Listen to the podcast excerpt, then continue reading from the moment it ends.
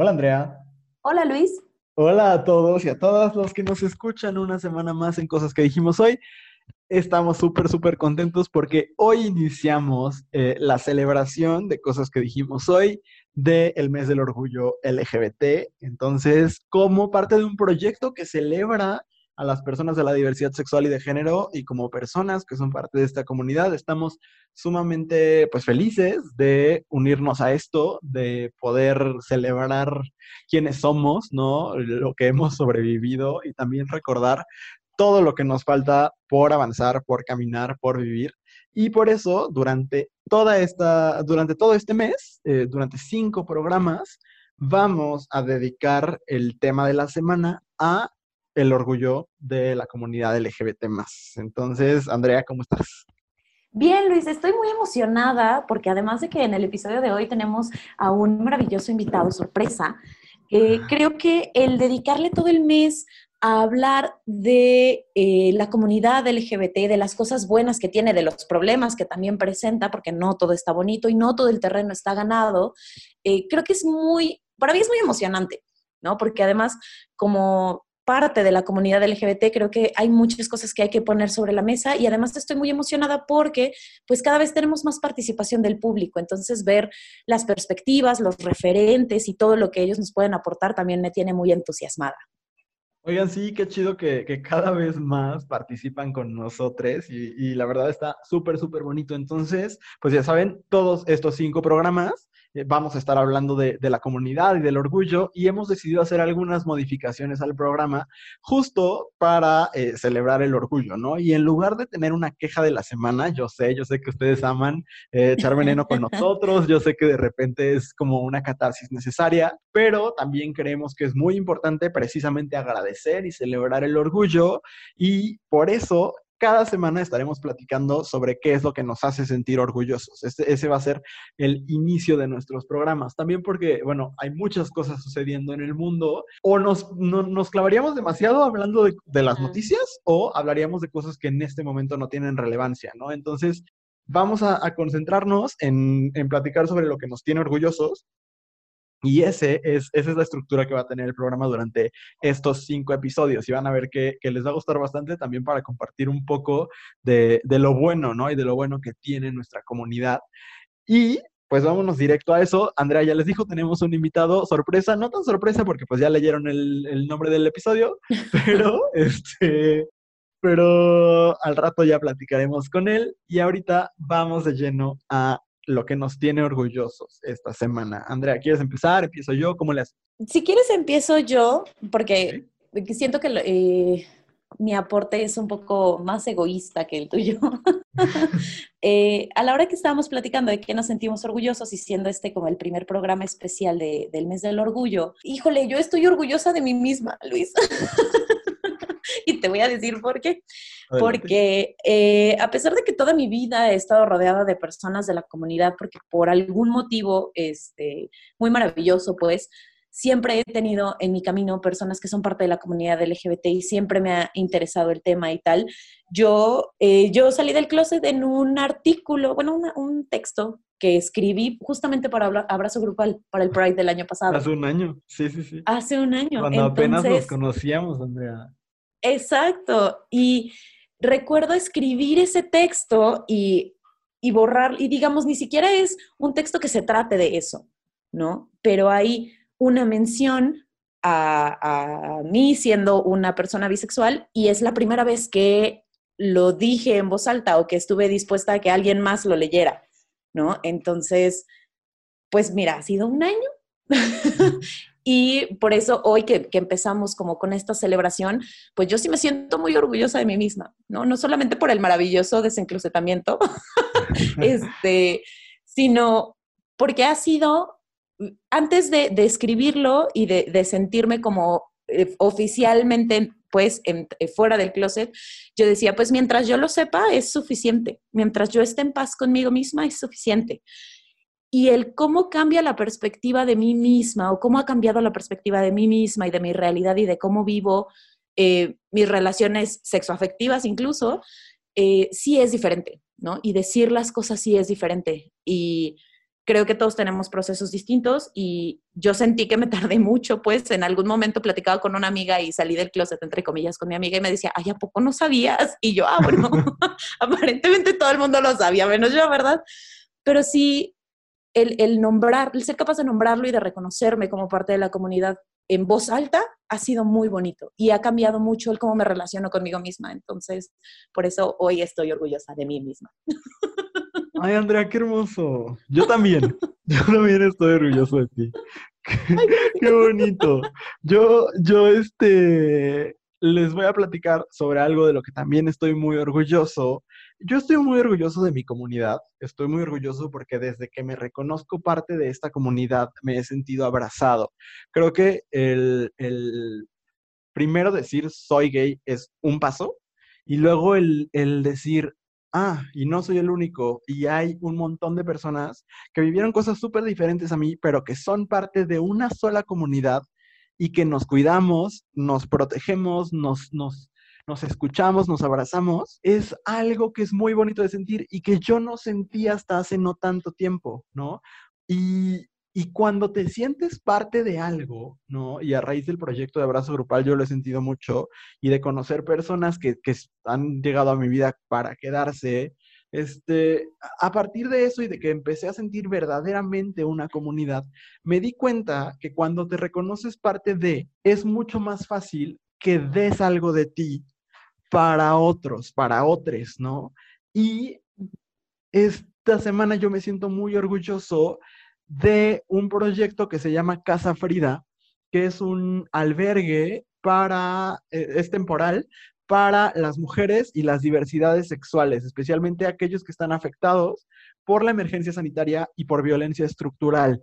Esto nace justo cuando empieza la contingencia por COVID-19 y este, es una casa en la Ciudad de México que se puso precisamente para todas estas personas que no están seguras en sus casas y que tienen que tener un refugio, sobre todo en esta pandemia, o que no tenían una casa o que están en una situación de violencia que no les permite estar seguros en donde vivían. Entonces, Casa Frida es un lugar en la Ciudad de México que espero que se replique el proyecto en otras partes del país, eh, que, que justo está recibiendo eh, a todas estas personas que no tienen dónde estar y que necesitan un refugio ante la situación tan delicada que todas y todos estamos viviendo. No solamente me siento orgulloso de Casa Frida, sino de todas las personas dentro de la comunidad que están haciendo algo por la misma comunidad, que ahora que estamos celebrando el orgullo desde casa, que, que, lo estamos haciendo ya no quizás haciendo fiestas, ya no, no sé, en la marcha o en el World Pride o lo que sea, sino quizás apoyando estas organizaciones que sin que nosotros saquemos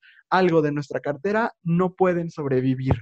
Eh, por lo tanto, nada más les voy a dar así, de manera muy rápida, de qué maneras el mismo Casa Frida en Twitter, que por cierto lo pueden encontrar como arroba Casa Frida 2, el mismo Casa Frida dice que les podemos ayudar. Dice, lo primero es, síganos en redes, comenten cada publicación y compartan, retuitean todo lo que se pueda, porque no ustedes no, no tendrían por qué saberlo, pero en redes sociales, mientras más comentes, el algoritmo más muestra tus publicaciones. Entonces, siempre es bien importante, cuando queramos que un contenido llegue a más personas, hay que comentarlo aparte de darle retweet y demás. Es muy útil que se llene de comentarios. Entonces, es una manera de ayudar. Otra es con donaciones económicas. Y yo, como me quería sentir congruente, la hice la mía antes de empezar a grabar este programa y de verdad es muy fácil. Desde su aplicación de su banco hay una cuenta, hay un número de tarjeta y hay una clave que está, de nuevo se los digo, en la cuenta de Twitter arroba casafrida2 y ahí pueden hacer depósitos del monto que quieran. De verdad, no hay un mínimo y definitivamente no hay un máximo. Entonces, este, también creo que esa es otra manera de apoyar el proyecto de, Casa Frida. Y si usted vive en la Ciudad de México, creo que hoy más que nunca es probable que la gente nos escuche en la Ciudad de México por nuestro invitado, también puede acudir directamente a Casa Frida y este, realizar donativos, aceite, arroz, atún, eh, leche condensada, puré de tomate, todas estas cosas que son esenciales en un hogar. Cualquier duda que tengan, de todas maneras, pueden escribirles a Casa Frida a refugiotemporal.lgbtiq.gmail.com. Repito, refugiotemporal.lgbtiq.gmail.com. Y eso me da mucho orgullo, me parece hermoso. Están haciendo capacitaciones, talleres ahí dentro de Casa Frida. Y pues me parece que qué mejor manera de combatir la homofobia, la transfobia, la bifobia, la lesbofobia, el odio en general, que apoyando a las personas que están siendo víctimas de eso, ¿no? Entonces, de verdad me da mucho orgullo pertenecer a una comunidad que se cuida, que se cuida entre sí y que, y que los, vemos los unos por los otros. Claro, que, y qué, qué bonito proyecto, y más como en este momento donde pues hay un montón de incertidumbre y donde también muchas personas que son parte de la comunidad y que no tienen espacios seguros en casa, ¿no? Y que no estamos forzados a estar en casa, creo que el que se abran estos, estos espacios de apoyo es muy importante, ¿no? Y eh, antes de, seguir con el programa, sí me gustaría como tomar un paréntesis para decir que, no es mi caso, pero sé que hay caso de muchas personas donde el vivir su orgullo dentro de su casa no es como la mejor opción o no, es, no es la opción más segura para ellos, ¿no? Entonces, creo que eh, a final de cuentas el orgullo no es una bandera, ni son los colores, ni es salir a la calle a gritar, sino estar orgullosos de nosotros mismos dentro de nuestros corazones, ¿no? Suena súper cursi, pero sí creo que podría, podríamos tener por ahí uno que otro escucha que se siente eh, extraño. Estoy así como haciendo un, un desmadre con esto, pero no sé, no sé cómo decirlo sin llorar.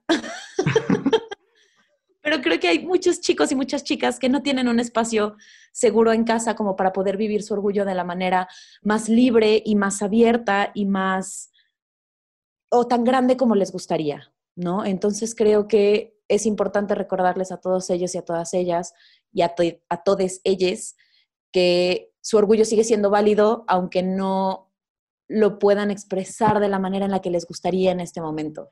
A final de cuentas, más allá de ondear una bandera, lo importante es que todos estemos lo más seguros y cuidados posibles y pues en algún momento todos podremos salir y gritar nuestro, nuestro orgullo, ¿no? Y ahorita creo que lo que toca es pues quedarnos seguros. Fue un desmadre lo que dije, Luis, córtalo si es necesario. no me gustó mucho, Andrea, me gusta, estoy totalmente de acuerdo contigo. Y, también a, estos chicos, chicas, chiques, eh, pues somos parte de una comunidad más amplia y aparte de una comunidad que ha resistido y sobrevivido a lo largo de la historia. Y pues de verdad, de verdad que estamos haciendo mucho trabajo y justo organizaciones como esta están trabajando activamente para que la, lo, lo, decías tú en, en, el video que salió y en, en la propuesta que hiciste de, de, mensaje, ¿no? Para que la injusticia, la desigualdad, la violencia dejen de protagonizar tantas historias. Y eso se me quedó muy, muy marcado y ojalá, ojalá así sea. No están solos definitivamente y, y pues estamos soñando en algo, pero creo que ahora a lo, a lo, que nos toca a nosotros, quienes tenemos el privilegio de vivir nuestra sexualidad, nuestra, nuestra identidad de género, lo que sea, con libertad y quienes son los, nuestros aliados, pues lo que nos toca es seguir trabajando y no, no, no rendirnos hasta que la comunidad esté lo más tranquila posible y esté lo más cuidada posible, ¿no? Entonces, pues después de esto, que nos salió muy del corazón, y creo que estos cinco programas más que ningún otro son precisamente para hablar desde el corazón. Ahora sí, Andrea, ¿te parece si presentamos a nuestro invitado? Adelante. Nuestro invitado de esta semana es comediante, es escritor de televisión, tiene un stand-up súper chistoso en Netflix que se llama Zona Rosa y un podcast que a mí me gusta muchísimo que se llama Un Gay Fuera de Serie. Y estamos súper contentos de recibir aquí en Cosas que dijimos hoy a Pablo L. Morán. ¿Cómo estás, Pablo? Hola, bien. Yo estoy muy contento de también estar con ustedes, muchachos. Estoy este, muy emocionado porque aparte yo, ay, la verdad es que no, los no les conocía y eh, a partir de que me escribieron en Instagram empecé a escuchar sus episodios y me volví fan from hell. Entonces, pues nada, yo contento también, emocionado. Muchas gracias por, por acompañarnos. Eh, bueno, aquí está Andrea. Andrea no ha saludado. Bueno, no te ha saludado. Hola, Hola, Pablo. Hola, Pablo. Me da mucho gusto que nos estés acompañando el día de hoy. Ay, gracias. A mí me da mucho gusto estar con ustedes. Y pues bueno, hoy te invitamos para platicar un ratito sobre la representación de nuestra comunidad en los medios, sobre todo en la televisión y en el cine, que mucho más en la televisión, por lo que hemos estado, estado viendo. Entonces nos fuimos a nuestras redes sociales y les preguntamos a nuestros escuchas primero, ¿cuál es tu personaje LGBT más favorito, ya sea de la televisión o del cine y recibimos un montón de respuestas, muchas más que cualquier otra semana, lo cual le agradecemos mucho. Y personajes muy interesantes, otros que nos hacen enojar un poco, ya lo platicaremos contigo. Entonces, pues lo que vamos a hacer es platicar sobre ellos y que vaya fluyendo la conversación. Pero de inicio, me gustaría preguntarte, Pablo, ¿por qué es importante vernos representados, representadas, representades en la pantalla? Ok, es súper importante, o bueno, yo llevo un ratote abogando por esto y hablando mucho sobre el tema. Eh, y yo creo que es súper importante la representación y vernos representados, porque yo siempre digo que lo que no se nombra no existe. Ajá, o sea, lo que no podemos ver es como si no existiera. Y cuando no te ves representado en los medios, este, de alguna manera te sientes invisible. Eh, por lo menos así ha sido en mi caso, desde que soy niño. Eh, yo crecí viendo telenovelas, yo no crecí viendo caricaturas, crecí viendo telenovelas, porque en mi casa estaban prohibidas. Entonces, este, si tú le prohíbes algo a un niño, lo más probable es que va a correr a hacer lo que le prohibieron. Ah, yo también veía novelas escondidas. ¿Qué, ¿Qué novelas veías? Rebelde, sobre todo. Esa es la que veía escondido, sí. Ah, o sea, ya revelando la edad. Revelando la edad. O sea, porque a mí me tocó rebelde, sí, todavía chavillo, pero ya entrando a la pubertad, como a los 13 años. Pero bueno, yo vi, bueno, de todo un poco, este, eh, y lo que, lo que, y yo crecí sobre todo viendo muchas telenovelas juveniles y no había nada de representación, ¿no? No había absolutamente nada de representación. Y la representación que había sobre la gente LGBT en la televisión que yo tenía a la mano, eh, que además yo no estaba expuesto a otro tipo de medios, estaba como muy acostumbrado a consumir estos medios tradicionales este, que se han consumido por generaciones. Eh, yo, yo, bueno, de entrada, las representaciones que veía eran en, los, eh, en las barras cómicas de las dos televisoras principales, ¿no? De Televisa y de TV Azteca. Y estas representaciones pues eran este, Omar Chaparro y Adrián Uribe eh, en estos papeles, ¿no? De, ah, pues, ah", ¿no? Y este... Uy, qué terrible. Sí, sí, como de haciendo estas caricaturas eh, y desde muy niño yo entendí porque estos programas, eh, estos productos culturales me comunicaron desde, desde muy temprano en mi vida que la gente LGBT era objeto de burla, ¿no? Y aquí estoy hablando nada más de los hombres homosexuales porque eh, para que luego viéramos representación lésbica, ya no hablemos de representación trans de gente no binaria y demás, pues imposible, ¿no? No, pues Cuando ni llegaba a era. ver una representación trans, sí, y era todavía la burla, ¿no? Y era algo grotesco y este, entonces desde muy niño yo, yo entendí que es que yo y que lo que yo era era objeto de burla. Y cuando empecé a ver otro tipo de personajes en telenovelas juveniles, eh, recuerdo mucho un, una novela que se llamaba este, Primer Amor a Mil por Hora, en donde el hermano del protagonista ridiculizaban y no lo caricaturizaban, pero ya saben, ¿no? Lo planteaban como un chico con muchos problemas, que sufría muchísimo. De pronto el personaje este, tenía un novio, eh, pero pues nunca vimos un beso. Eh, entonces eso también te comunica, así como de, bueno, ya te vamos a empezar a aceptar, pero eso que tú eres y eso que tú haces y tu manera de amar, pues es como en privado, ¿no? O sea, Ana Layevska y Valentino Lanús sí se pueden besuquear en pantalla, pero los dos chavitos gays no, ¿no? Entonces, yo crecí con esa representación y pues obviamente eso te genera pues mucho conflicto, mucha vergüenza eh, y por eso creo que es tan importante la representación, porque en la medida en la que tú te ves representado, te sientes acompañado y, y no te sientes invisible. Entonces, por eso creo que es tan importante la representación. Coincido totalmente con lo que está diciendo Pablo, porque incluso para mí ha sido todavía más complicado encontrar una representación que me ayude, ¿no? O sea, pensando en que los hombres homosexuales son mucho más representados en los medios que, por ejemplo, eh, las personas bisexuales. Y cuando están representadas, hay una representación hipersexualizada, ¿no? Que pues poco tiene que ver, o poco te ayuda como para hacer las paces con muchas cosas, más cuando es una parte de la comunidad LGBT que es, es como muy invisibilizada, ¿no? O sea, ser una persona, ser una mujer bisexual es una cosa muy complicada porque de verdad todo el mundo cree que funciona, que las mujeres bisexuales funcionamos para hacer tríos y es como, pues no manches, pero pues es lo que han visto. ¿no? Pero es lo que la además- gente se imagina. Siento que, o sea, sí, estoy de acuerdo, pero además no solamente las mujeres bisexuales, las mujeres lesbianas también son hipererotizadas en los medios. Y entonces siento que también hay una narrativa ahí de que las mujeres bisexuales y lesbianas existen en función de eh, la complacencia del hombre heterosexual, ¿no? Claro. Y, que, y creo que por eso muchos, hay muchos güeyes heterosexuales, cisgénero, que, que ven a dos chicas lesbianas en un bar y entonces este, hay de dos, ¿no? Primero, ah, es que ¿por qué está gorda? ¿Por qué parece hombre? ¿Por qué tiene el pelo corto? Pues es que no, o sea, las lesbianas no son como te las enseñó este, el porno, Juan Pablo, ¿no? O sea, de entrada, número uno. Y número dos, no existen en función de tu placer, ¿no? O sea, no existen en función de, ay, qué ricos azules, a ver, bésense. Pues, güey, este, te voy a comunicar que son seres humanos con sentimientos, ¿no? O sea, también. Claro, y es que justo ese es el, el, que a mí me parece como el peligro de la representación, ¿no? Que cuando se hace sin a lo mejor las intenciones correctas o la información adecuada o hablar con gente que lo haya vivido o que tenga un poquito más de perspectiva, o sea, cuando la representación se hace solamente desde el punto de vista del hombre blanco, hetero, cisgénero, pues bye. O sea, a veces no sé qué tanto pueda perjudicar en lugar de ayudar, ¿no? Muchas de las cosas que vemos en televisión todavía, no solamente en México, aunque creo que más en México, porque en Estados Unidos ha habido todo un movimiento de transformación muy lento, pero sí ha habido como ciertas voces, pienso en Janet Mock, por ejemplo, que se han ido metiendo para contar otro tipo de historias. Sí creo que empezar a ver cosas acá en México es un paso es un paso necesario, si bien no un triunfo, ¿no? Creo que es un paso hacia un triunfo, ¿no?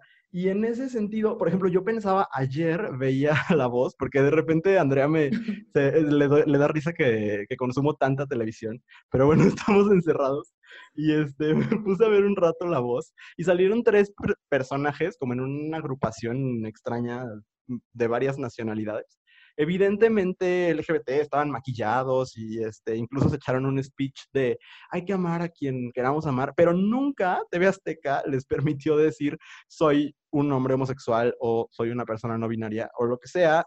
Traían su maquillaje, pues, ¿no? Incluso fue muy fuerte porque se voltearon los cuatro y Ricardo Montaner cuando los vio, literal dijo, ay, creo que no son los indicados para mi equipo, lo cual es muy fuerte, o sea, es una cosa como muy, muy fuerte. Y, se excusó con, es que ya cuando me volteé, escuché como que desentonaron, ¿no? Pero se notó como la incomodidad. Y en ese sentido, estamos acá como muy, muy atrás sobre lo que está, lo que está pasando en el mundo, sobre todo creo en Estados Unidos, en Inglaterra, ¿no? Y, este, y sí creo, como decía Andrea, que la representación por la representación nada más es un poco delicada cuando este, pues está interviniendo la, mirada, por ejemplo, de un hombre heterosexual blanco que va a castear, y ni siquiera heterosexual, ¿no? Porque ya hablaremos, por ejemplo, de la Casa de las Flores, de una persona con un privilegio fuerte que va a contar una historia desde ese privilegio. No, y simplemente, simplemente hay cosas que como persona heterosexual cisgénero nunca vas a entender. Puedes empatizar este, y puedes ser un buen eh, o una buena aliade, pero hay cosas que simplemente nunca vas a entender, ya que estás hablando de esto. Digo, esto es ficción, ¿no? No sé si ustedes vieron 13 Reasons Why. Eh, yo, no, yo no pasé la primera por muchas razones, muchas pero, pero a mí me, me escandalizó muchísimo una escena en donde hay, una, hay un personaje que es una chica eh, lesbiana asiática, o bueno, de descendencia asiática, y, y, en algún momento Clay, el protagonista, que es un niño blanco heterosexual, este, le dice, ay, pues es que, y, es el héroe él, además de la historia, ¿no? Eh, es que ya nada más sal del closet, vivimos en el siglo XXI como si fuera tan difícil. Y esto me parece una irresponsabilidad y peligrosísimo. O sea, yo sí creo que un hombre heterosexual blanco es el último que debería estar hablando sobre nuestros procesos y sobre nuestros momentos de salir del closet y cómo debemos comportarnos y demás. Porque está bien y está bien este, la empatía y la solidaridad, pero hay cosas que la gente cis hetero nunca va a entender. ¿No? Sí, sí ah. creo que hay cosas de las que nunca van a entender y aún así yo pelearía muchísimo bueno, no sé, no sé, aquí estoy como conflictuada, porque eh, por una parte digo, híjole, la representación por la representación puede ser peligrosa, independientemente de que tan bien esté hecha, pero también hay cosas que yo hago, por ejemplo, acabo de echarme control Z, lo cual es, este, es bastante terrible en muchos sentidos, pero yo me eché control Z solo porque sabía que había un personaje trans representado por una actriz. Ay, sí, gracias a Dios, ¿no? Ajá, y entonces es como si no es buena la serie, pues, y tiene muchos problemas y a lo mejor no es la mejor representación que podríamos tener, pero híjole, ¿cuántas, cuánto tiempo hemos consumido productos de, de hombres hetero blancos eh, y la gente los premia y los aplaude solo por ser hombres, solo por ser eh, canónicos, pues. Y entonces, pues yo prefiero consumir eh, actores y creadores LGBT, aunque no sea la mejor representación o lo que no sea lo que podría, lo que podría ser. Claro, y luego está, está también esta cosa que es muy dolorosa, pero está también esta cuestión en donde lamentablemente a veces hay gente que solo escucha cuando se los dice un hombre blanco heterosexual, ¿no? Este, eso es, eso, bueno, es doloroso, pero es una realidad, es algo que hay que cambiar, este, pero, pero también es cierto, o sea, muchas veces hay gente que, que, por eso es tan importante el papel de los aliados, porque sí, aunque nuestras voces y nuestras historias cuentan y valen, pues muchas veces hay gente que nada más va a escuchar a, alguien que se parece un poco más a él, ¿no? Por eso yo eh, luego estoy conflictuado, yo soy muy vocal sobre el tema trans y luego me pongo a pensar eh, qué tanto me corresponde a mí, dado que no soy una persona trans, ¿no? Y, le, preguntaba a una amiga trans y me decía, pues está bien, porque de alguna manera, digo, aunque no seas heterosexual, va a haber gente que te va a escuchar antes a ti que a mí, ¿no? este, entonces eso también es una realidad. Obviamente no estoy diciendo que, que, que estas minorías o estos grupos vulnerados no, no deban usar sus voces, pero, pero también hay, hay una importancia de, de, de, los aliados, porque muchas veces hay banda que no, escucha si no se los dice alguien que se parece a ellos, ¿no? Claro. Claro. Pensaba justo en la imagen que a mí me conmovió mucho de Elizabeth Warren ayer en una de las manifestaciones de Black Lives Matter y cómo a lo mejor muchos de los seguidores, tristemente, o sea, de la base del Partido Demócrata quizás, se, o sea, tomarían más en cuenta la voz de una mujer blanca por ser blanca y por estar ahí de una aliada, pues, y que, y que la, la, voz funciona por el simple hecho de ser aliada, pero también es importante justo que estas voces aliadas, pues, no seamos protagonistas, ¿no? Que creo que es lo, lo, lo que tú decías, ¿no? O sea, digo que estoy de acuerdo, que por favor escuchen a esta persona, pero digo, pues aquí está esta persona, escuchen estas voces porque son las que lo saben por experiencia. ¿Les parece si, si nos vamos eh, adentrando a lo, que, a lo que nos compartieron las personas del público? Sí, sí. sí.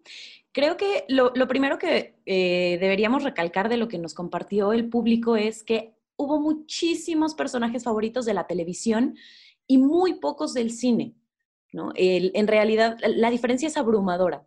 ¿No? Tenemos que, que son 10 de cine y, muchísimos nos llegaron de televisión. No todos cuentan, ah, bueno, sí, ya llegaremos a ese punto, pero me parece que quizás eh, sí es importante que nos sentemos a revisarlo de, pues, qué tipo de cine estamos consumiendo y qué tipo de cine estamos demandando que nos den, ¿no? Y sobre todo porque mucha de la televisión que nos pusieron son series originales de Netflix, ¿no? Que es una plataforma que le ha apostado muchísimo a la, a la inclusión y que ha permitido que al ser un servicio de streaming tiene mucho menos, pues menos regulaciones, podríamos decirlo, este, o menos límites, como eh, pudo haber sido en su momento el canal de las estrellas, ¿no? Entonces creo que eso también este, es un buen indicador de que se está produciendo televisión que puede ser muy significativa para gente más joven. Sí, sí, creo que esa es una de las primeras cosas que notamos.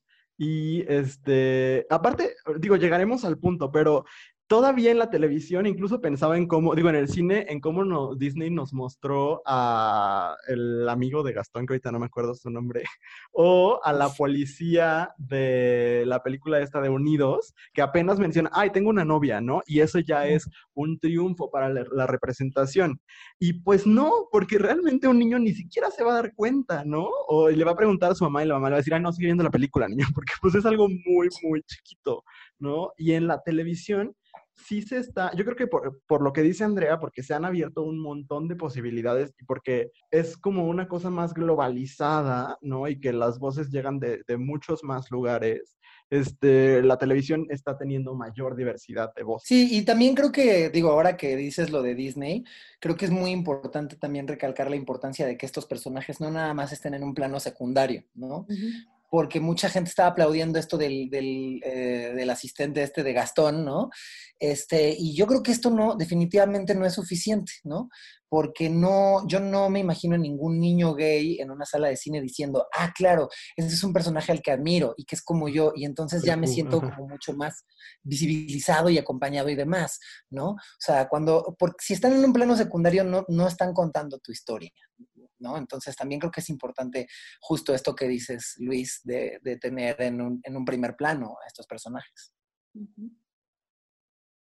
Claro, y algo que, también empezamos a recibir un montón, así yo creo que de lo que más recibimos ejemplos, aparte del club de fans de Orange is the New Black, que nos mandó como 45 personajes distintos, pero aparte de eso, hablaban mucho de series para adolescentes, y es verdad, y creo que se conecta mucho con lo que tú estabas platicando al principio, Pablo. O sea, como nosotros eh, en, nuestra adolescencia teníamos muy pocos referentes. Yo incluso pensaba y deseaba con todo mi corazón que Ryan de High School Musical sí fuera gay, porque, o sea, a pesar, y al final no fue, ¿no? Al final le pusieron, lo pusieron de novio de la pianista, ¿no? Y, y o sea, realmente deseábamos algo y, no llegaba. Y ahora creo que a partir del rotundo éxito de Glee, que bueno, aparte de lo bueno que estuvo el chisme sobre Lía Michelle que me eché ayer, este, pero a partir del gran éxito de Glee y de que sí había bastante representación, por lo menos de hombres homosexuales, ¿no? Y había un poco de, mujeres bisexuales y demás. Y ya cuando intentaron entrar al tema trans, Ryan Murphy como que todavía no tomaba, no leía suficientes libros. Pero este, creo que ahí hubo un parte de y la, y la gente nos compartió justo eso. Santana y Britney, Blaine y Kurt, que son como las dos parejas que que más importancia tenían en Glee, aparte de, la principal. Este, y pues eran dos mujeres y dos hombres, y, ahí, el, sobre todo el personaje de Kurt sí tenía un, un, papel muy, muy importante. Y después nos pusieron la que para mí es la más interesante, y sé que vas a tener algo que decir, Pablo, porque tienes un episodio de eso en tu, en tu podcast. Pero Jules de Euforia a mí me parece de los personajes como más, más interesantes. Este, otros que nos dijeron fue Valerio, Ander y Omar de Élite, Eric de Sex Education, y nos pusieron a Sion Moreno, que es la actriz trans de Control Z. Este, pero incluso es más interesante que hayan puesto a la actriz y no al, personaje, porque creo que eso es lo que llama más la atención, ¿no? Que haya una actriz trans, más que que el personaje esté bien escrito, porque a fin de cuentas vive una humillación horrible en pantalla, que sí, sí, sí es algo difícil de ver. Pero bueno, que, no sé qué piensen ustedes de estos personajes y de, de cómo las series para adolescentes han ido representando a la comunidad. Yo creo que es súper importante que, que, los productos culturales este, dirigidos a, adolescentes tengamos estas representaciones. Eh, como que, perdón, no, no quiero ser imprudente, pero ¿qué edad tienes, Luis? Ah, yo tengo 25 años. Ah, ok, ok, ok. ¿Tú, Andrea? 27. 27, ok. Este, yo tengo 27 también. Eh, y sí, pues como decías hace rato, Luis, este, sí, a mí me hubiera encantado tener más, más este, personajes con los que me pudiera relacionar y que pudiera verme a mí mismo en pantalla de alguna manera, ¿no? A mí Jules me parece que es uno de los personajes este, más importantes de la televisión últimamente, porque eh, bueno, además de que tiene una complejidad muy interesante y es un personaje muy profundo, este, está muy bien escrito, hay algo que me gusta mucho de Jules y que creo que es algo en lo que fallan otras series adolescentes eh, y otras series en general que retratan a personas LGBT, y es que generalmente vemos a personajes LGBT como eh, ahí solitos en un mundo heterosexual sin nadie, ¿no? Sin ningún aliado, sin, sin, sin, sin otras amistades LGBT. Y eso no suele suceder este, en, la vida real, este, o sea, uno siempre busca, sobre todo en esta edad, cuando te empiezas a dar cuenta y empiezas a reconocer tu sexualidad, empiezas a buscar esta cuestión de identificación, ¿no?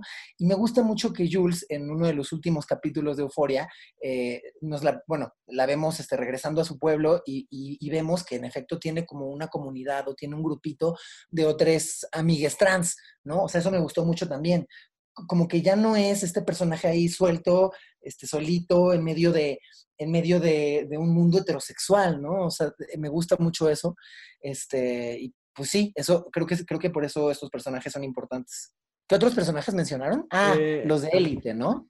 Sí, los de no, sé qué, ¿Ustedes vieron Élite? Ay, yo sí lo vi. Ah, tú también creo, Luis. Pero a mí me genera mucho conflicto que, o sea, creo que está bien que tengan esos personajes, pero no me parece una representación muy sana, ¿no? Sí. Como en ningún sentido.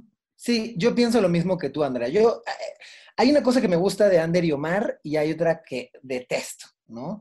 Eh, no me gusta que parece que siempre las relaciones LGBT en, las, en la televisión están destinadas a la inestabilidad, ¿no? Y creo que siguen perpetuando ciertos estereotipos como que no podemos ser fieles, que somos conflictivos, que, es, que somos este, pederos. Es, es, ahí hay como una serie de estereotipos que no me gustan, pero por el otro lado, y bueno, yo, el yo odio, odio, odio al personaje de Ander porque me parece que pues como dice Sailor Fag, es la ejemplificación de que los gays también podemos ser machitos argüenderos. Mm. Y al mismo tiempo, me parece que está bien, porque sí, es, sí pasa, y me parece que es em, el retrato de algo, de una problemática real. Todo, el tiempo en Elite vemos a Ander siendo un, un gay súper heteronormado y un machito que está enojado de que su novio este, esté expresando su sexualidad de una manera más femenina, ¿no? Este, obviamente odio a este personaje por esto, pero me gusta también que se retrate esto porque sí me parece que, eh, como dicen en España, la plumofobia es todo un asunto y que pues está bien también retratarlo y, echarle una pensada, ¿no? No, claro. Quizás no es la, la, representación que a mí me gustaría que fuera la primera que se acerca a los adolescentes, ¿no? O sea, está chido, qué bueno que haya variedad, pero, por ejemplo, el siguiente que está, que mencionaron, que es Eric de Sex Education, me parece una representación mucho más bonita, ¿no? Que si bien no está rodeado de este, de amigos LGBT, como decías ahorita, Pablo, y su mejor amigo es hetero y tal, incluso la relación que tiene con su amigo hetero es muy bonita y, tiene, y, y se me fue ahorita el nombre de, ah, Otis. Otis es, es un gran aliado. Ay, totalmente. Y la historia de Eric es muy bonita porque si bien tiene sus problemas por el asunto de ser eh, gay y, tiene sus, problemas de, de otra naturaleza, pero la problemática de ser gay no es el centro de su historia. Y eso me parece muy bonito. Sí. Que será maravilloso el día que trascendamos la historia de salir del closet, ¿no? O sea, porque hasta ahorita la mayoría de las historias de personas LGBT tienen que ver con me estoy dando cuenta o de que, de que soy gay, de que soy lesbiana, un poco menos todavía. Este, y los personajes trans todavía están como, ni siquiera hemos visto su proceso de salir del closet, sino más bien como son el amigo o así, con, con sus excepciones como Pose, por ejemplo, ¿no?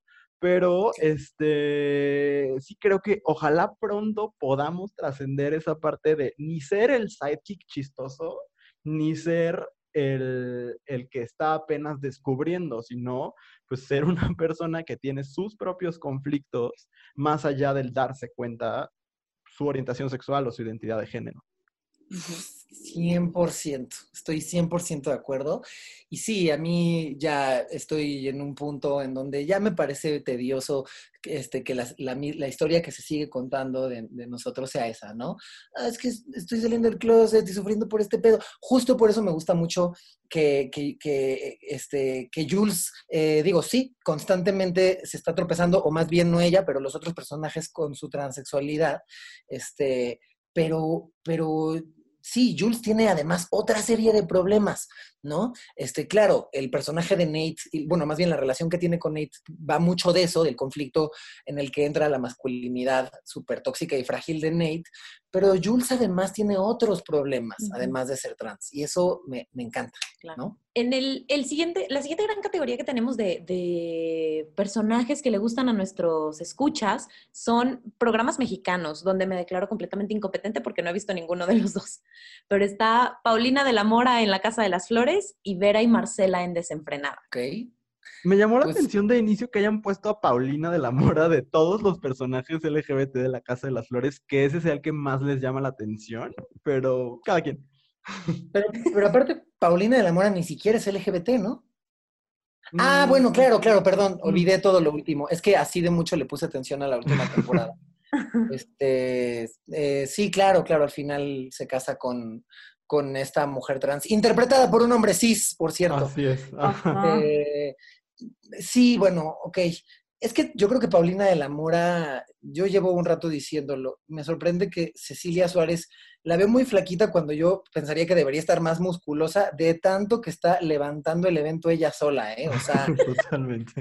O sea, es que es el único persona. Y bueno, yo, yo creo que pues sí, la serie es muy fallida en muchas cosas y Paulina de la Mora sí es, es, muy chistosa y me parece que Cecilia Suárez, siendo la gran actriz que es, pues hizo un buen, un buen trabajo creando su personaje, pero un personaje no te puede sostener toda una serie, ¿no? Este, pero bueno, sí, ok, entiendo. Em, es que yo tengo muchos problemas con la Casa de las Flores. Eh, ¿Y quién era la otra persona? ¿Cuál era el otro personaje? Vera y Marcela en ah, Vera y Marcela. Mm, ok, a mí la verdad es que Desenfrenadas me gustó bastante, eh, me gusta mucho cómo está escrita y demás. Mi único, único problema con estos personajes es que creo que todavía siguen en esta cosa de la exotización y de la ¿cómo llamarlo? No sé cuál es la palabra, hay un término, pero pintando la pobreza como, como algo sexy, ¿no? Este, pero bueno, este, eso es como lo único que tengo que decir de ellas, pero, pero me gustan esos dos personajes a mí también, la verdad.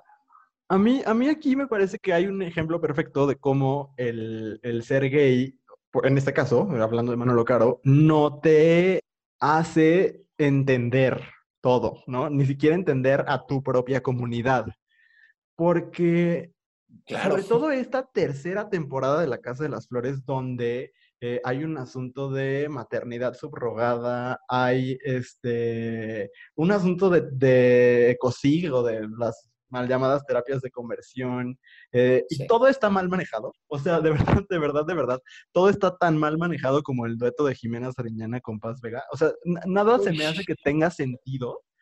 Y entonces, pues muchas gracias por querer representarnos, pero todo está mal, sin, sin, sin meternos a hablar de que aparte es una realidad donde la gente morena no existe, que es algo que ayer justo eh, Ricardo Peralta le tuiteaba a, a Manolo Caro, ¿no? Como de, muchas gracias por tu cuadrito negro, pero este, ojalá descubras a la gente morena en tus series. Y sí, o sea, la, totalmente, o sea, y creo que ese es el ejemplo de la Casa de las Flores no basta muchas veces con que sea un creador, y eso le pasó a Ryan Murphy mucho al principio, no basta con ser un hombre gay para entender todo, ¿no? Y entonces, pues quizás podrías, no sé, buscar eh, asesores, asesoras que podrían decirte cómo es la realidad de una persona trans y no ponerle una peluca a un señor y ya creer que estás revolucionando la manera de contar historias en México. Es que yo creo que aquí hay una palabra clave y es interseccionalidad, ¿no? Este, Manolo Caro, pues evidentemente es, este, pues es una persona altísimamente privilegiada, es un hombre homosexual eh, blanco que, que, bueno, este, no sé cómo haya sido su proceso de construcción o si ha habido alguno alguna vez. Este, pero sí, bueno, yo no estoy, lo que, o sea, no estoy diciendo que por ser un hombre blanco este, debemos invalidarlo y, debe, y, no debería contar historias. No, para nada, pero estoy de acuerdo contigo, Luis. O sea, si vas, a, si vas a tener un personaje trans, este es mi problema. Mira, o sea, creo que evidentemente, o sea, no estoy descubriendo el hilo negro aquí, ni estoy diciendo nada nuevo cuando digo que es evidentísimo que Manolo Caro eh, de pronto está como jugando o quiere ser como Pedro Almodóvar, ¿no? Este, lo que no entiende, lo que según yo no entiende Manolo Caro, es que cuando Pedro Almodóvar estaba retratando a la gente trans en los 80s y en los 90s, sí, también con hombres este, cisgénero interpretándolas, eh, pero porque creo que había menos conciencia de muchas cosas, cuando Pedro Almodóvar lo hizo era muy transgresor porque nadie estaba hablando de personas trans para este punto de la historia ya no es transgresor este, solo hablar de una persona trans. Lo transgresor realmente, que no se da cuenta Manuel Caro, sería que una mujer trans eh, interpretara a ese papel trans, ¿no? Porque las mujeres que sí son trans, que están en la serie, otra vez, están en un plano secundario, este, son la, la Pau y la Yuri y demás, pero, pero el personaje que tiene realmente un arco dramático desarrollado es este, interpretado por un hombre cis. Fíjate que cuando yo hablé de, esto en Instagram la gente se enojó mucho, porque, no sé, la gente este, sí, se enojó mucho cuando hablé de la Casa de las Flores y alguien me decía, pero es que a ver, todo lo quieres que todos se los den peladito y en la boca porque son trans. ¿Tú estuviste en el casting? ¿Eh? Y yo, pues no, no estuve en el casting, pero sí, tienes razón. Estoy seguro que fueron 800 actrices trans y ninguna de esas 800 pudo contra el demoledor talento de Paco de León, ¿no? O sea, es como que, ¿qué pedo? ¿no? Bueno, otra de las cosas que recibimos muchísimo de, nuestros escuchas fue reality shows, aunque mencionaron básicamente dos, los dos este, gringos, que fue Queer Eye, eh, sobre todo la versión que, la que está ahorita en Netflix, que es la que la mayoría conoce, y eh, obviamente RuPaul's Drag Race, ¿no? que fue la más mencionada en cuanto a reality shows. Bueno, yo lo recibí varias veces. Y este, creo que es muy, muy interesante. Andrea, esto sí, sí los conoces los dos, así que arráncate. Sí, a estos sí los conozco y mira, RuPaul tiene su super club de fans donde me incluyo y tiene a sus haters y lo entiendo. O sea, creo que RuPaul's Drag Race tiene muchos problemas con la representación, con rollos políticos. RuPaul tiene su propia historia y, y tiene cosas que no están chidas. El Pero fracking. pues todos nosotros tenemos cosas, el fracking, pero todos tenemos cosas que no están chidas. Y honestamente, creo que lo que ha hecho RuPaul como un, un rollo de visibilización a una parte de la comunidad que luego está pues muy relegada, ¿no? O que, o que se tiene muchas expectativas o mucho, no sé, perdí la palabra que iba a usar, pero me parece que ha hecho mucho por la visibilidad. O sea, el hecho de que Drag Race sea tan mainstream ahorita me parece muy importante, porque pone sobre la mesa cosas que digo, ahora sí podemos ponernos a pedir que se amplíe el concepto de, drag queen, que se incluyan artistas trans, etcétera, etcétera. Y digo, no es el único eh, eh, programa sobre, sobre dragas, ¿no? Este, la más draga también es muy maravilloso y tiene menos fans, pues es menos famoso, pero creo que sí pone sobre la mesa discusiones importantes y Queer Eye es, es muy, es muy bonito. yo cada que lo veo lloro. Sí, no, pues Queer Eye es, o sea, siento que es un programa que sí, cuando estás triste, es, bueno, ese es, ese es como el programa al que yo, es mi go-to cuando estoy triste, es como un abrazo al alma, sí, es muy bonito, su construcción es muy linda, y de RuPaul's Drag Race, pues no me toque en ese son, o sea, voy a mantenerlo lo más corto que pueda, porque pues me están hablando de mi Super Bowl, o sea, este, soy muy fan, yo, y sí, este, como dice Andrea, sí, pues tiene ahí cuestiones políticas. Es un show muy político, o sea, su naturaleza es muy, muy política. Yo, si, si, si puedo anotar algo sobre RuPaul's Drag Race, es eh, porque de pronto se le exige muchísimo a, a RuPaul, y está bien, ¿no? Eh, pero RuPaul no puede ser la única persona en los medios que visibilice y que to toque todos los temas políticos. No puede ser ella la única. No pueden, y esto lo digo no solo por RuPaul, sino en general, no pueden esperar que solos, que solitos Pepe y Teo hablen de todos los temas de la comunidad. No pueden esperar que solo RuPaul hable de todos los temas, ¿no? O sea, creo que no, va por ahí. A mí, o sea, digo, me, me parece increíble que RuPaul's Drag Race eh, hizo mainstream el drag, ¿no? Se hizo algo aspiracional el drag.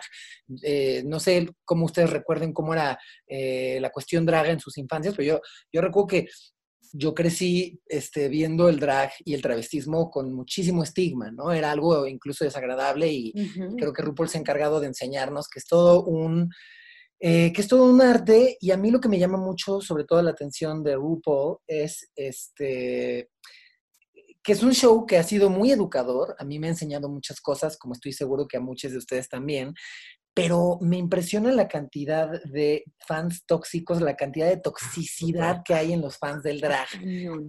Y yo que me llevo con muchas, muchas drag queens ahora, sobre, bueno, no sobre todo, pero me llevo con varias este, de las chicas de la más draga, eh, sobre todo con Margaret, por ejemplo, que es mi vecina, eh, yo le preguntaba, es que a qué crees que se deba, ¿no? Porque ¿cómo eres fan de algo que es tan político y tan disidente, este, pero tienes tanto odio, ¿no? Y hay, y hay tanta gordofobia y clasismo y demás, y como que, no lo, como que nadie me ha sabido dar una respuesta. Y yo últimamente me, me, he puesto a pensar que mucha de esa toxicidad tiene que ver con, no con otra cosa más que con el machismo, ¿no? O sea, creo que mucha gente, eh, eh, o sea, lo que veo es, mira, no, no es que no te guste el, el, el, drag de Margaret y ya, lo que no te gusta es que sea gorda, porque en tu mente no se acopla la imagen de lo que debe ser una mujer, ¿no? No te gusta que tenga esas cejas, no te gusta que, ¿no? Que tal drag queen tenga el pelo en pecho porque te enseñaron que las mujeres no tienen vello, o sea, creo que va como por ahí, pero bueno, no sé si me extendí mucho, eso es como lo que tengo que decir de esos dos realities.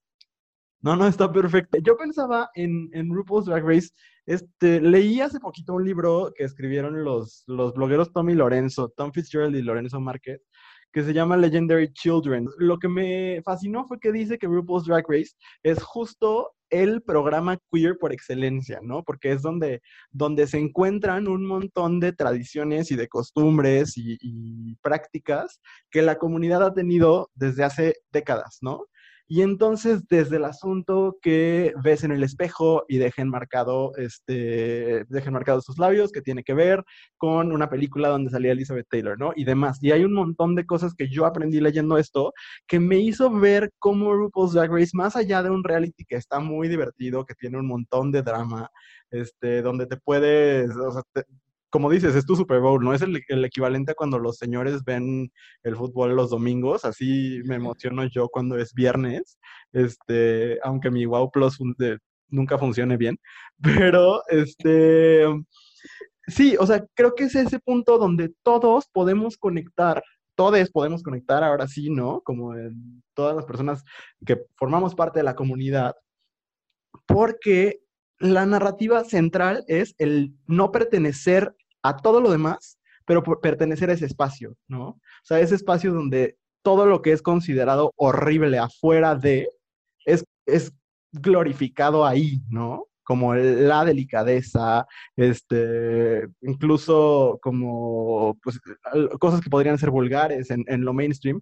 Y como dices, el, lo, lo, más chingón es cómo RuPaul logra tomar esa parte que es súper underground y vendérselo al, al, mainstream, ¿no? Y entonces que esté ahí Lady Gaga y que esté ahí este, Alexandria Ocasio Cortés, o sea, que esté ahí literalmente todo el mundo, anyone who's anyone, ¿no? O sea, literalmente todo el mundo que, que quiere llegar a un público amplio termina estando en RuPaul's Drag Race y eso es muy, muy interesante. Y aunque la final del viernes pasado fue muy extraña, este, creo que es lo que se podía hacer y es un reality muy, muy chido y sí, muy, muy queer también. Bueno, pasando a la siguiente gran categoría, eh, tenemos muchos personajes dentro de la categoría de comedia, donde una vez más me declaro incompetente. Pero tenemos al capitán Raymond Hulk y a Rosa de Brooklyn Nine-Nine, a Will Truman de Will and Grace, Mitch y Cameron de Modern Family, Titus Andromedon de Unbreakable Kimmy Schmidt, White Josh y Daryl de Crazy Ex-Girlfriend y Elena de One Day at a Time. De todos estos personajes, a los únicos que yo conozco es a White Josh y Daryl, porque para mí Crazy Ex-Girlfriend tiene de las mejores representaciones eh, LGBT, incluso cuando la creadora este, no es abiertamente eh, parte de la comunidad, pero creo que sí tienen una muy buena representación. Y que el, ver el proceso de Daryl de salir del closet sin ser traumático, eh, siendo muy adelante en su vida, etcétera, es una cosa muy bonita de ver y, este, y, de, y que te permite enamorarte del proceso de una manera diferente, ¿no? No sé, Pablo, ¿tú qué piensas de estos personajes? Híjole, pues ahora sí quedé, este, pues igual que tú, Andrea. Yo la verdad es que solo, solo te manejo a Tyrus, Androm eh, Andromedon de Unbreakable Kimmy Schmidt, pero pues sí, digo, creo que la, este, la comedia y la cuestión LGBT, em, pues ah, es un reto, o sea, creo que es un reto representar a la gente LGBT en comedia sin caer en, esta, eh, en, estas cuestiones muy noventeras que hacía Televisa, este, pero me parece que, digo, bueno, igual este, John Rivers no es así como el mejor referente, eh, pero a mí me gusta mucho esta frase de John Rivers donde decía que eh, no, no, no, hay otra manera de sobrevivir para ciertas personas como mujeres y gente LGBT si no es riéndonos de nosotros mismos. Creo que este, la, la comedia es un, pues no solamente es un mecanismo de defensa, sino creo que es como todo un lenguaje con el que une se puede este, proteger constantemente. Yo, bueno, pues personalmente te puedo decir que básicamente la comedia salvó mi vida, literalmente. Bueno, no sé si mi vida, pero sí me salvó de varias situaciones muy horribles. Y justo creo que la comedia de lo que más me ha enseñado es de resiliencia, totalmente, ¿no? Y a eso, a eso, me gustaría preguntarte a ti, ¿por qué haces comedia, no? O sea, justo a eso le atribuyes que haya tanta representación, o sea, porque lo que más recibimos fueron, aparte de personajes de Orange is the New Black, personajes de comedia. Y no sé si haya una razón específica, pero sí creo que todas las sitcoms, por ejemplo, tienen personajes LGBT y que cada vez son más interesantes, cada vez se alejan más de este, Adrián Uribe, como dices, vestido de mesero o quien sea que se vistiera de mesero.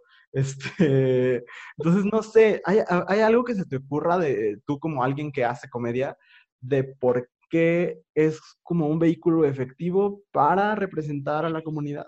Pues mira, de las primeras personas, digo, yo puedo hablar del stand-up porque es lo que hago, de las primeras personas que empezaron a hacer stand-up en la vida fueron eh, estos judíos que estaban emigrando a Nueva York. Y no es coincidencia, tiene totalmente que ver con la opresión, ¿no? Eh, hay una fórmula eh, que es muy cierta de cómo se hace comedia, que es este, tragedia, más tiempo igual a comedia. Entonces, yo creo que por eso también a las personas que pertenecemos a grupos vulnerados, este, pues sí, se, nos da la comedia y hay como hay un vehículo de supervivencia. O sea, no sé, yo tengo muy claro que, pues es que como les digo, a mí, a mí la comedia me ha salvado en muchos momentos. Yo, por ejemplo, sufrí de muy, muy, muy poquito bullying y me he puesto a pensar por qué. O sea, yo siempre fui, creo que, un blanco muy fácil para el bullying. O sea, cuando era niño no jugaba fútbol, era eh, afeminado, o sea, lo que quiera decir eso, este, eh, muchas cosas que me hacían un blanco muy fácil. Y me he puesto a pensar, ¿por qué no me bulleaban de niño? Y he llegado a la conclusión de que es porque los hacía reír. Este, porque era muy chistoso y porque me sabía reír de mí mismo. Entonces, cuando, cuando yo me reía de mí mismo y tenía buen sentido del humor, pues ya a la gente no le parecía tan chistoso burlarse del jotito del salón, porque el jotito del salón ya se había reído de sí mismo. Entonces, no sé, creo que va como por ahí. Ok, ok, es una, una perspectiva interesante. Justo yo, yo estaba pensando, yo sí, es que soy muy adicto a la televisión y este, todos estos personajes los conozco y lo que me llama la atención es que hay muchos más hombres, en primer lugar, ¿no? O sea, incluso las parejas que vemos, Mitch y Cameron, pues son, son, es una pareja gay, este, bueno, Will, eh, de Will and Grace, es creo que algo en lo que nos podríamos detener, no lo vamos a hacer, pero podríamos hacerlo por eh, como la relevancia histórica de Will and Grace, ¿no? Pero, este, creo que yo también, eh, White Josh y Daryl de Crazy Ex-Girlfriend, lo que me gusta es cómo se empieza a, explorar la bisexualidad eh, en un personaje de una manera cómica y aparte musical. Dice Patty Lupón que nadie sabe hacer cine musical más que los que hacen Crazy Ex-Girlfriend y creo que este, estaría un poco de acuerdo.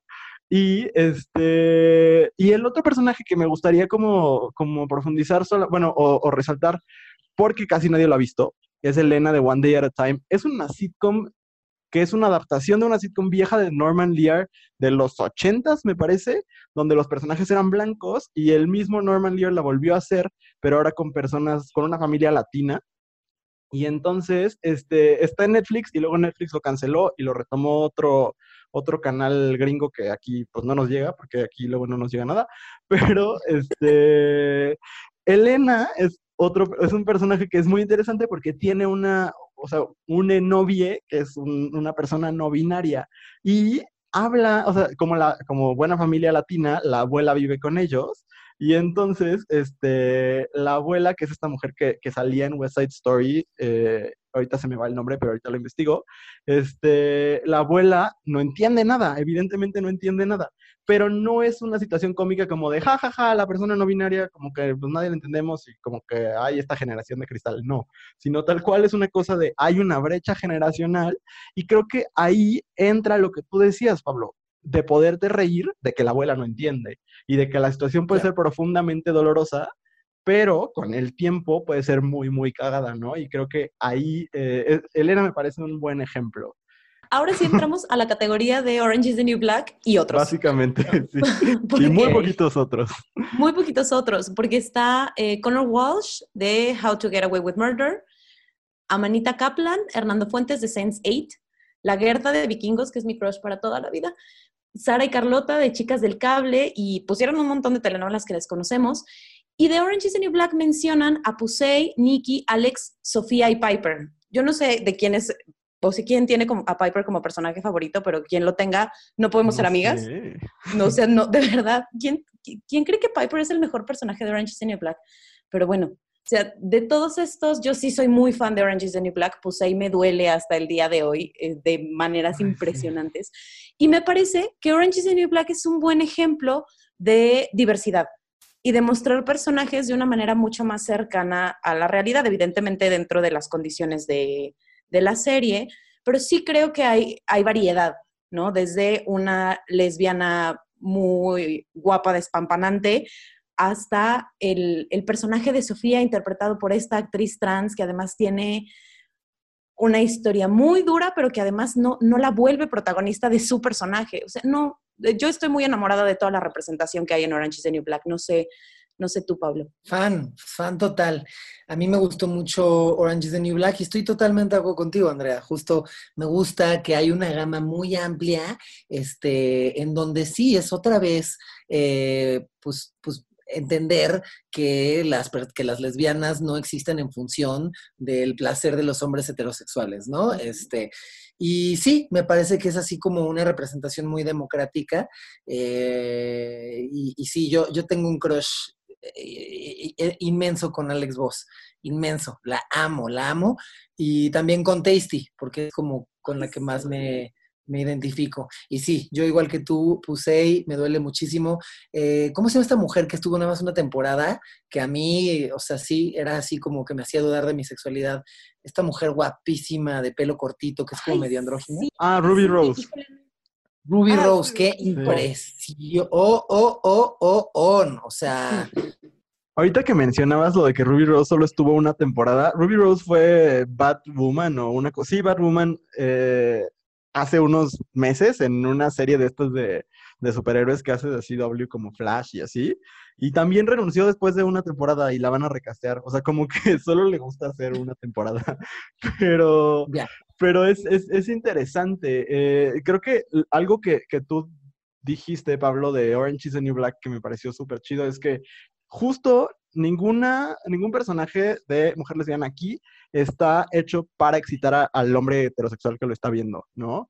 O sea, como todo está, pues es como por la narrativa, tal cual, no es como de, oh, sí, porque están bien buenas o lo que sea, sino tal cual para contar una historia y para como el character development, ¿no? Y eso está, está muy, muy chido. Ojalá haya más, ¿no? Más dramas porque, sobre todo dramas populares, ¿no? Porque igual y cuando hablamos de cine podríamos hablar de Moonlight, podríamos hablar de Carol. Es súper importante eso que dices, o sea, a mí algo que me gusta mucho de Orange is the New Black es que sea tan mainstream y que justo tengamos estos personajes que no son las mismas representaciones de siempre, ¿no?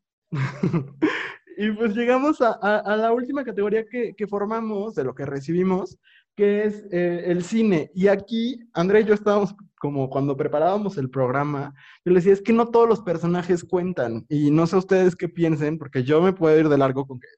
Ahí va varios que dijeron, fue por ejemplo Deadpool, lo cual en los cómics dice, pero en la película no, entonces no cuenta. Valkyria en Thor, donde tampoco dice en la película, y según ellos ya va a decir en la siguiente, pero pues yo hasta no ver, no creer. Este... Dumbledore en Harry Potter, que es uno de los que más me enojan, porque a la señora se le ocurrió decir en algún momento que Dumbledore era gay, y después hizo un spin-off sobre Dumbledore donde nunca vio, nunca vimos nada al respecto. O sea, no ni siquiera le agarró la manita a nadie. El pretexto para no, no, que el personaje de Dumbledore no se muestre eh, abiertamente gay es como, es que los gays son personas como cualquiera, es como, o sea, sí, pues, güey, pero, o sea, lo tienes que decir, ¿no? O sea, tiene que verse. O sea, pero las personas como, las personas como cualquiera, pues también cogen y también se besan y también todos, ¿sabes? O sea, como que el decir, son personas como cualquiera y por eso simplemente no toca a nadie, no besa a nadie, no se enamora, no siente, pues en realidad es una cosa, pues de homofobia o por lo menos de cobardía, ¿no? O sea, no sé, o sea, el hecho de que haya tantos, tantos personajes que pongan como, es mi personaje LGBT favorito del cine, pero en la película en ningún momento diga como, pues soy lesbiana, bisexual, trans, gay, whatever, eh, pues entonces no creo que sirva de mucho más que nuestra imaginación. Pues yo me podría imaginar que Batman anda con Robin, pero pues si no, si no sucede en pantalla, pues no creo que tenga mucho sentido, ¿no? No, que es que más adelante en la lista aparece Li Shang de Mulan y creo que es el mismo asunto, ¿no? De nos podremos imaginar y, que, y queremos y, y, y shipeamos muchísimo ciertas cosas, pero sigue sin decirse, ¿no? Y entonces tenemos a nuestros personajes encerrados en el closet. Pues sí, totalmente. O sea, es como lo que, lo que decía al principio, lo que no se nombra no existe, ¿no?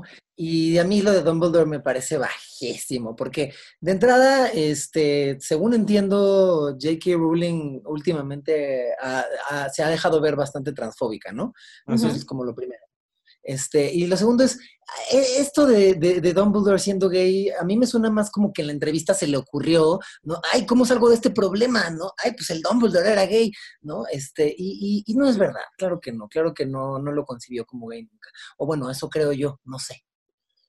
No, y aparte de que, o sea, de nuevo, ¿de qué sirve? A lo mejor no, e, es que es lo que llaman como queer baiting, ¿no? O sea, como decir, ay, es gay, y entonces ahí vamos todos, porque ahora sí nos van a representar y cuando llegamos, lo único que vemos es a Johnny Depp, que aparte ya ver, y este, de Grindelwald y al otro de Dumbledore, y, y no pasa nada, y entonces pues siguen nada más este, utilizando nuestro dinero y, dando pocos resultados. Hay unos de, cine que sí vale la pena mencionar. Este, alguien puso Ellie Chu de la película The Half of It de Netflix. No sé, Andrea y yo ya la vimos y lloramos mucho. Este, que en español no me acuerdo cómo se llama. Eh, Donnie Smith de Magnolia. Eh, Sonny de Tarde de Perros, Elio y Oliver de Call Me By Your Name, que esa película me gusta, pero me parece problemática. Este, Richie Tossier de It, eh, que supongo que eso lo sabemos en la 2, porque cuando son niños no, no, me enteré. Este, todo Paris is Burning, este, y el que a, mí me parece que también da para mucho análisis, Simon de Love Simon, ¿no? Esta película como de sí soy gay, pero este, a mí lo que me parece súper problemático de Love Simon es que en algún momento tiene como un sueño en el que baila I Wanna Dance with Somebody y regresa del sueño y dice, no, no, no, eso es demasiado para mí. Y entiendo, pero como esta mirada, este, heterocéntrica de sí soy gay, pero soy un gay respetable, me parece vomitiva y no creo que es lo que, lo que los adolescentes y las adolescentes deberían eh, aprender, ¿no? Vaya, creo que más allá de, querer o tener la intención de hacer un personaje eh, gay, bisexual, lo que sea, eh, como es el caso, creo, de, Dumbledore, de decir, no, sí, sí, sí, somos incluyentes y mira, aquí está el personaje. O sea, más allá de, de los personajes que incluyes, creo que son las historias que cuentas, ¿no? Porque podemos tener personajes en muchas historias, que es lo que decía Pablo hace ratito, siguen sin ser nuestras historias y siguen sin contar nuestras realidades y cómo vemos nosotros el mundo y cómo el mundo nos ve a nosotros también. Entonces, y bueno, o sea, creo que como lo vemos aquí es cómo nos ve el mundo y el mundo nos ve como personajes secundarios, ¿no? De otras grandes historias. Y podemos ser grandes personajes, pero grandes personajes en la parte de atrás de la historia. Y creo que la televisión ha, hecho un poquito más el ejercicio de traernos al frente, pero el cine todavía se queda muy cortito. Call Me By Your Name sí, pues tiene el, tema central de la relación de estas dos personas, pero pues seguimos quedándonos muy cortos. ¿No? Y la, representación, por ejemplo, en Scott Pilgrim es, es, terrible. O sea, el personaje sí es gay, pero la, es un cliché espantoso. Bueno, yo tengo muchos problemas con Scott Pilgrim. Hace poquito la vi como por segunda vez en mi vida y creo que todo el tiempo le estuve mandando mensajes a Andrea enojado. Pero sí, sí, no sé, Pablo, ¿tú qué, qué opinas? Eso es, eso es bien fuerte, ¿no? ¿No les pasa luego que tienen, tienen un recuerdo muy bonito de una película o de una serie y luego ya, este, con un poquito más de bagaje y de información y demás, vuelven a ver ese producto y dicen, ¿qué? ¿No? eso se me hace como muy fuerte. O sea, por ejemplo, ahorita eh, yo recuerdo a Scott Pilgrim como una película súper divertida, con cosas, con unos juegos narrativos como muy, muy buenos.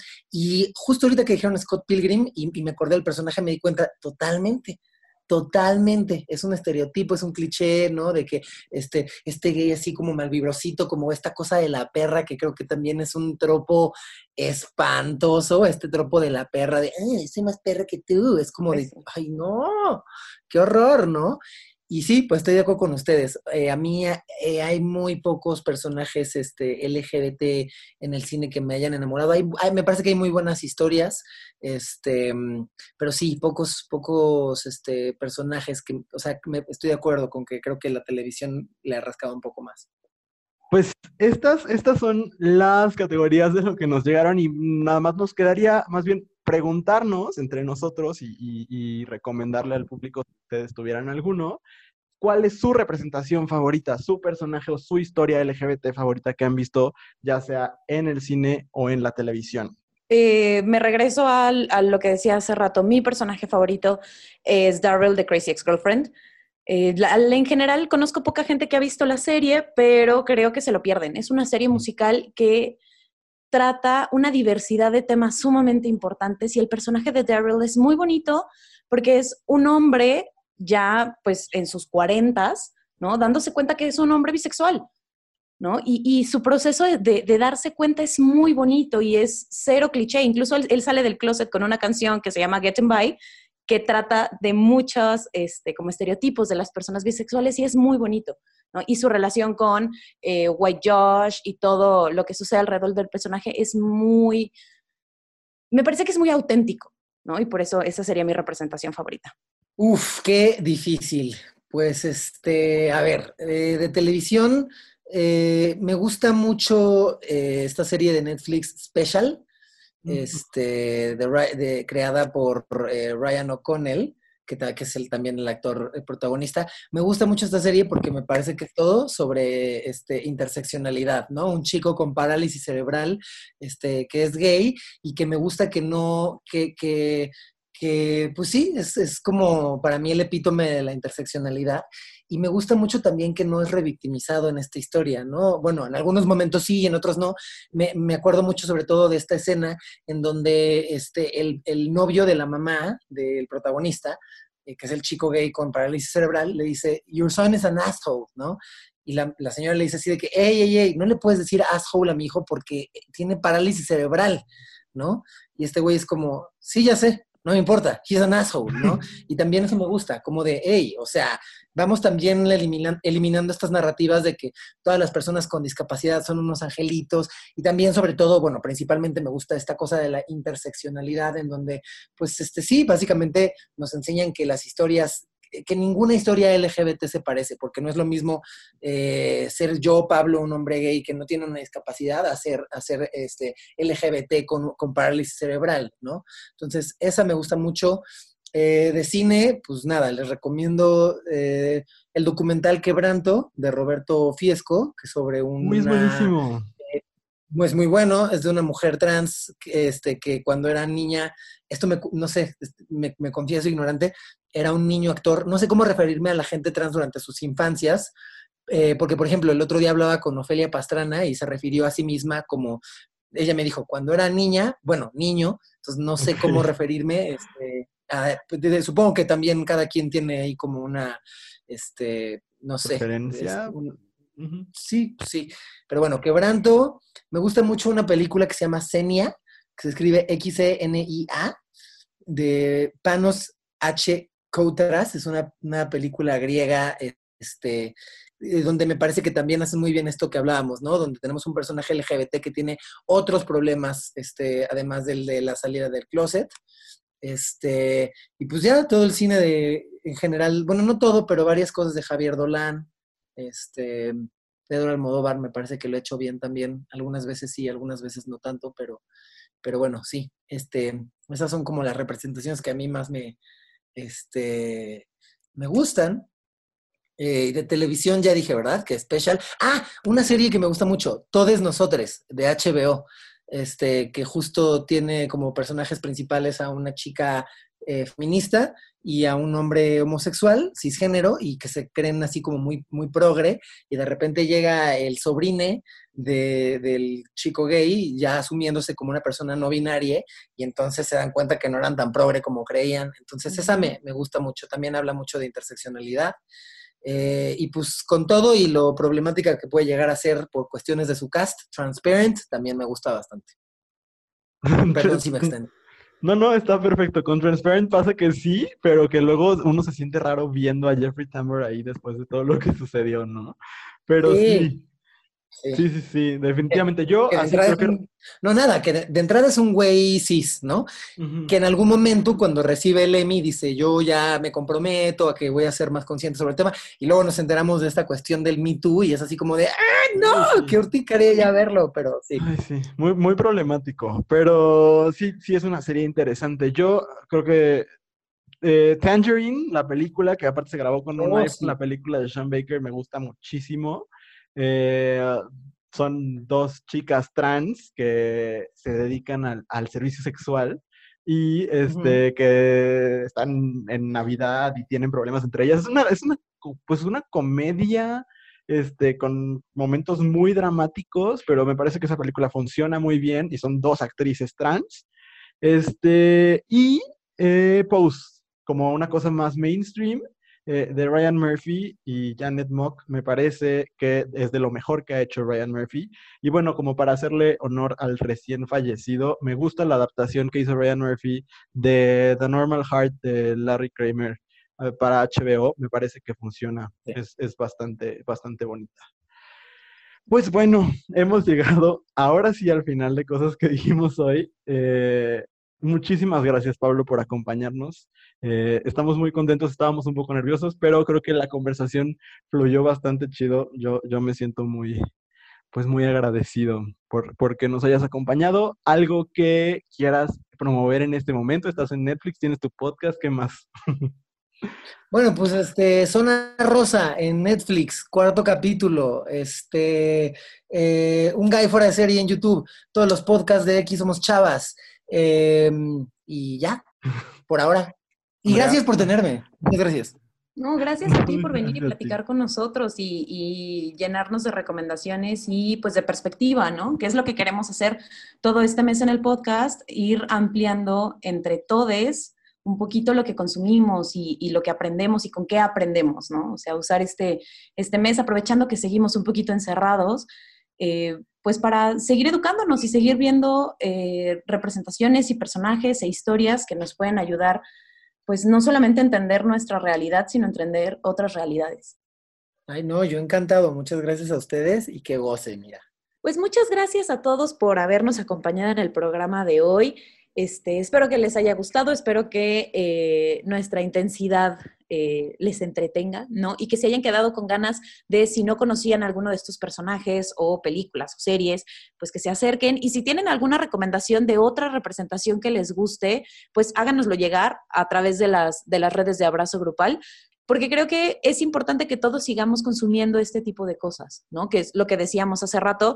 Eh, ¿A poco solo lo vas a consumir porque tiene un personaje LGBT? Pues sabes que sí, sí lo voy a hacer. Entonces, pues que nos lleven, nos llevan recomendaciones y sigamos apoyando no solo a los personajes, sino las creaciones, ¿no? De las personas que son parte de la comunidad, aunque no necesariamente tengan, eh, manejen estos temas, pero sí es importante, pues, apoyar productores, guionistas, directores, etcétera, que, este, pues, pueden hacer que nuestras historias sigan creciendo y se sigan diversificando. Así es, y así como cada semana, Andrea, la gente participa muchísimo en nuestras encuestas de la queja de la semana. Espero esta semana haya muchas donaciones a Casa Frida que vengan directamente del público de cosas que dijimos hoy. Sería muy, muy bonito. Evidentemente, no todos tenemos la posibilidad. Quienes tenemos la fortuna de tenerla, pues ojalá, ojalá podamos este, aportar con algo o a cualquiera de las organizaciones, porque hay muchísimas que están trabajando para que la realidad de las personas LGBT en el mundo y en el país cambie. Entonces, eso, Andrea, muchas gracias. Siempre es muy bonito compartir estos momentos contigo, pero el día de hoy creo que, creo que fue más, creo que fue un, un programa muy especial. Fue muy bonito. Muchas gracias también a ti, Luis, por pues estos maravillosos momentos. pues que así sea, que siga habiendo muchos. Pues, ah, espera, me faltó decir, ahora sí, las redes sociales, efectivamente, arroba abrazo grupal en Instagram, también estamos así, fb.me diagonal abrazo grupal en Facebook y este en Twitter, arroba abrazo guion bajo grupal, porque nos ganaron el otro. Si alguien conoce al que es dueño de Abrazo Grupal, escríbale y dígale que pues nos lo done, porque sería muy bonito. Y pues ya está toda la la programación especial de Pride en, las redes de Abrazo Grupal. Creo que está bastante interesante. Estamos trabajando muy duro para que así sea. Entonces, pues ojalá lo puedan consumir, comentar, porque ya les dijimos que los comentarios hacen que, que llegue a más gente. Si ponen esos comentarios horribles, saben que serán borrados y bloqueados. Muchas gracias y nos escuchamos la próxima semana a ver qué sorpresas nos tiene preparado, cosas que dijimos hoy. Muchas gracias, Andrea. Gracias, Luis. Gracias a todos. Nos vemos la próxima semana. Nos oímos la próxima semana. Adiós. Cosas que dijimos hoy es una producción original de Abrazo Grupal, conducido y realizado en su totalidad por Andrea Ramos y Luis Ruiz. Nos escuchamos todos los jueves en Spotify.